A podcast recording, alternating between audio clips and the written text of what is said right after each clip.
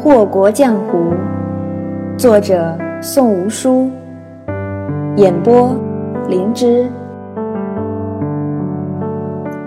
第五十五章：多少爱恨在。跟在九姨身后的暗卫已经等得太久了。这个貌不惊人、身着男装的女子，给了他们太多的震惊和讶异。从没有人能够将自己保护得如此恰到好处，以最省事儿的方式暴露最少的漏洞，让他们无机可乘。而现在，这个女子醉了，摇摇欲坠，再也没有比眼下更好的时机了。潜伏在周边的人马突然出现，如同悄然出水的水怪。一下子就露出了他蓬勃的野心。九一稍稍偏过头去，左后方二十丈两个，右后方三十丈三个，还有前面等着他自投罗网的三个，一共八个高手。他几不可见地眯了眯深邃的眼睛，漆黑的瞳仁里闪过一线杀机。好吧。且看醉了的九姨，能不能逃过六公子设下的天罗地网。左手搭腰，猝然转身，九姨脚尖点地，腾身便是轻巧一跃，随之而动的，是一把寒光闪闪的乱剑。八名暗卫猛然逼近，分别自四方围住九姨的去路。九姨一挑眉，冷哼一声。手腕翻转，宛若灵蛇，而那把柔若皮鞭的软剑冷厉生风，堪堪将暗卫逼退一丈。那八人皆是暗卫中的翘楚，堪称高手中的高手。面对九姨纵横无匹的剑术，并不害怕，而是互相使了个眼色，围绕着九姨迅速兜起圈子来。他们身法飞快，而且大有混淆九姨视线之意。九姨已是醉了，事物本不清晰，恍恍惚惚中，便发觉原先的八人化作了十六人，继而变出千千万万的分身。他晃了晃脑袋，依旧看不清晰，只得胡乱出手。这样一来。九姨那些一击必中的绝世杀招便失了效用，根本就威胁不到周遭的暗卫。他暗自笑了笑，六公子的狗果然不同凡响，每一只都是光咬人不叫唤呐。乌云已经完全遮住了天幕，死气沉沉地笼着这硕大的景观城。九姨觉得很累。打了许久了呢，怎么就是杀不死这些人呢？他疑惑而认真的东张西望，却发现那许许多多的幻影已经消散了。八个黑衣人步步紧逼，为首的似乎还在对着自己说话：“别白费力了，你是逃不掉的。”九姨又打了个酒嗝，眨了眨眼睛道。逃不掉吗？那我不逃了。说罢，便将手中的软剑掷了出去。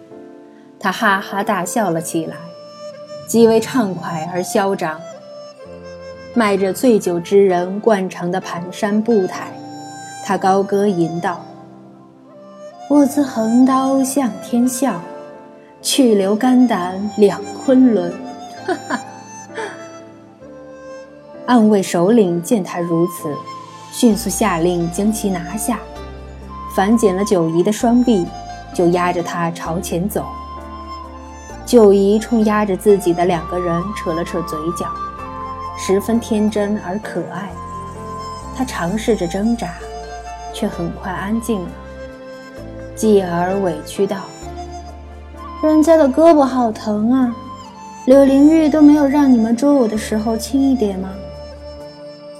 暗卫首领不知柳灵玉是何许人也，先是一愣，而后就毫不犹豫地扬手给了九姨后颈一记手刀。都这样了，还在撒酒疯，真不知道这人是不是脑子有病。九姨昏过去的时候，紧皱了眉头。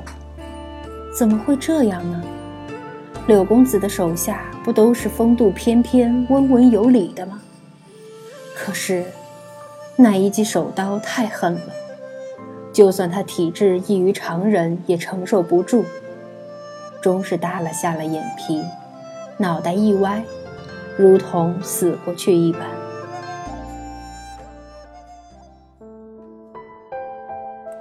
萧氏大军势如破竹，如今是真正的围困长安。周瑜印此刻的处境可想而知。不过，你不得不佩服此人的淡定。都兵临城下了，他还能够夜夜笙歌。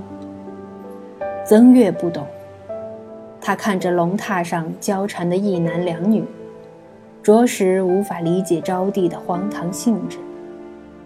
他是柳公子的人，是菊公子的眼线，但是，他卖的不是自己，而是床上那人的一举一动。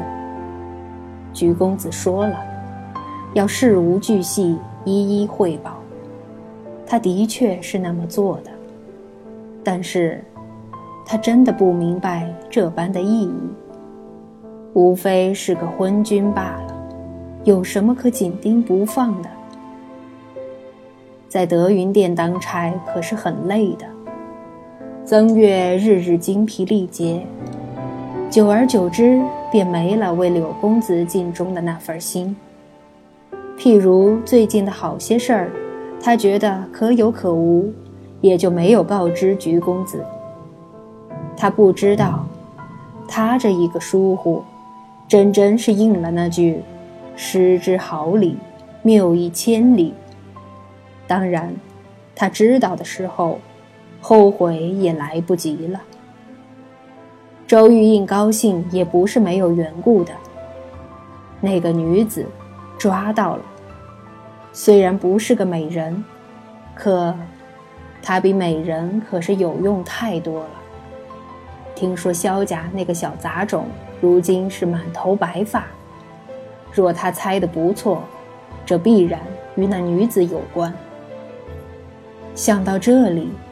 周玉印的唇角不可遏制地向上扬起，他真的快要笑死了。还有什么比拿住那小杂种的短处更叫人兴奋不已的呢？所谓蛇打七寸，萧玉伦的七寸，大概就是那个女子吧。周玉印披上外袍就朝外去了，一脸的神清气爽。他流瀑般长长的乌发垂在身后，昭示着他得意而雀跃的心情。兵临城下吗？没关系，有了那个锦官城中束手就擒的人，千军万马也照样得节节败退。不得不说，周玉印想得很天真，他的预料太美好。以至于他忘记了，萧玉伦一头白发以后空留的不过是一腔恨意，并非满心柔情。与周玉印的惬意逍遥不同，菊让愁眉苦脸，郁闷非常。公子已回长安，就在城郊三十里处，而红也拦着他，不让他去见公子。求求你了，红爷，你就让我出城吧。公子就快攻入长安了，一雪前耻，指日可待呀。菊让可怜兮兮的围绕着红野瞎转悠，只求红叶能开了门放他出去。红叶不动声色，面无表情的摇了摇头：“那是公子的事，跟你无关。我就是去看看公子，红叶。”我真的只是去看看公子，谣传都说公子满头白发，我一点儿也不信。菊让都快给红野跪下了，他是真的急了。红野还是摇头道：“那就别信。”红野，你就一点也不担心公子吗？曾月从宫里传出的消息可是摆在那儿呢，那个皇帝一副稳操胜券的样子，你当真毫不在意公子的死活？菊让的眉头皱得像个小山似的，漂亮的眼睛里满含着责备，不若平日里温和善良。红叶依旧摇头，他是公子。公子是无所不能的，所以公子不会死。菊让默然了，他深深地看了红野一眼，转身就去了内室。他拿薄被盖住自己的脸，漂亮的眼睛在黑暗中忽闪着，似是在其中充斥了无数的挣扎与反抗。公子是对的，红野的确比自己有心思多了。这么些日子，最耐得住性子的就是红野。销魂山庄的诸多事宜，只要经得红野的手，必定井然有序。难怪公子一早就将乱怀楼的门面交给他。这个有些呆呆的女子。不过是用笨拙伪饰了他的聪慧和坚韧，让旁人不懂他的计谋。如此乱局之中，唯有他岿然不动。深吸了一口气，菊让把脑袋露了出来。不让去就不去吧。红野要保的只是他的这条命而已，他该知足了，不是吗？销魂山庄内死气沉沉，流云轩里一片狼藉。竹芒陪在丹珠身边，一碗汤药已是端了许久。喝一口吧，你这么不吃不喝的也不是办法啊。公子死的时候你不吃不喝也就罢了，如今那人活了，你又不吃不喝，这算个什么事儿啊？你们都瞒着我，你们都瞒着我，你们都知道的，只有我，只有我不知道。丹珠饿了许多顿了，可吼起来还是中气十足，震得竹芒耳膜刺痛。没有瞒着你，只不过没告诉你真相而已。竹芒万分头痛。早前为了防止丹珠追随公子去洛阳，他只能违背公子的命令，不去提醒丹珠真相。那时候日子虽然难过，却总算是熬过去了。可眼下，当丹珠得知萧公子、柳公子乃是同一个人时，他真的恼了。自己一心一意侍奉的主子。原来把自己看成一个外人，还有什么比这个更伤人心的吗？丹珠觉得自己压根儿就是个笑话，为了一个不把自己当回事儿的主子，他竟然伤心欲绝了那么久，这叫他怎么也不能咽下口中的火气。你说你是何苦呢？公子做事自有分寸，你这么跟自己的身子作对。伤的还不是你自己。竹芒放下药碗，脸色也不好了起来。且不说旁人怎么样，你这般闹别扭、不吃不喝，难道就不是在伤我的心吗？说什么对我也是满心满意的倾慕，可如今呢，还不是连一眼也不肯多看我，就知道记恨我欺瞒你，难道我就没有难处了吗？竹芒素来是谦谦君子，是从来都不会说重话的人。他素来是一身倜傥的绿衫，儒雅中透着几许的诗意，如同清风朗月下的一片竹林，悠闲真静。而此刻，他也提高了音调抱怨起来。丹珠也是一愣，只见那一袭颜色翠绿欲滴的衣衫飘然远去，随着竹芒的步子消失在自己的眼里，再也看不见了。慌忙的起身喝掉那碗汤药，丹珠急急地朝外奔去，唯恐拦不住那人离去的身影，却在长廊的尽头瞧见了呆坐凉亭的竹马。他呆呆地站在与他相隔不太遥远的地方，久久才唤出一句：“竹芒，我知道错了。”竹芒侧手，看着不远处那匪夷的美貌女子一眼，继而迎了上去。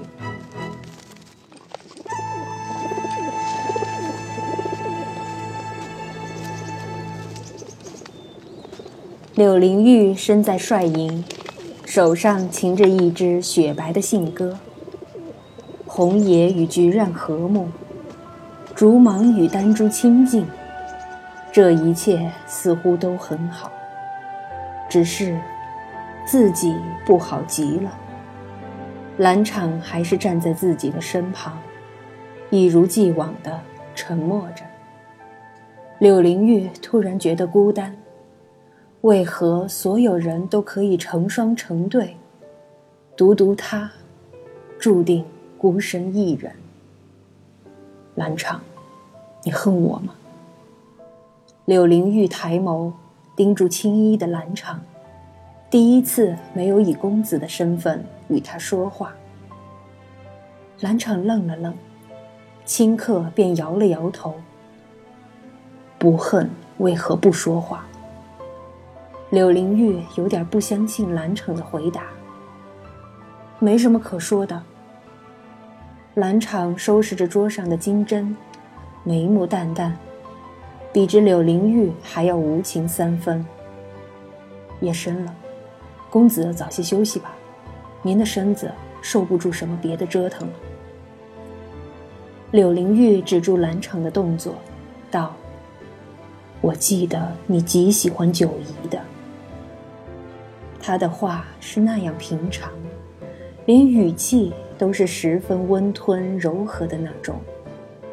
可兰场却觉得危险，仿佛毒蛇的性子，舔舐煎熬着人心。你那么喜欢他，怎么就不趁机杀了我，替他留条后路呢？柳灵玉的嗓音里终于露出几许困惑。眉梢也多了几分戏谑。他是那样好奇，好奇自己手下的蓝公子是以一种什么样的心情来伺候自己的。蓝场敛了敛神色，道：“您是他心里的人，杀了您，他会恨我的。我在他心里不过是您的一条狗，他认得的。”也只有您柳公子而已。哦，柳灵玉挑眉，手指夹着胸前雪白的发丝。我是他心里的人，呵呵。我怎么不知道？他处心积虑为的，不过是一块足以证明灭族之仇的檀木牌子。还有什么比这个更为讽刺？兰城的脊梁僵硬着，额角渗出一滴汗，凉凉的，贴着面庞流下来，润湿了一道蜿蜒的痕迹。柳灵玉伸手一抹，漂亮精致的指尖沾了些许汗液，亮晶晶的，好看极了。她冲兰场晃了晃那根纤长柔美的食指，道。你别想着替他求情，你是本公子养着的一条狗，你得记着你的本分，时时刻刻的记着。你伺候本公子，替本公子熬药扎针，那是你的命，不是你日后多嘴的倚仗。兰场不语，那种被一窥到底的感觉，让他的心都凉透了。不错的。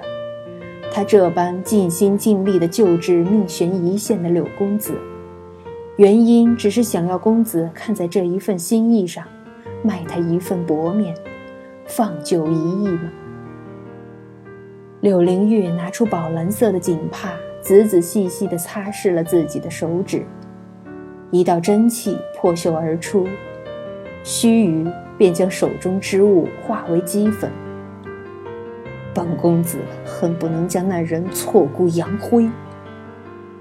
他冷冷地瞥视了兰场一眼，道：“本公子看中的人，你的那份心思还是收好了为妙，免得到时候埋怨本公子无情无义。”兰场垂首，默然地收拾了金针，退了下去。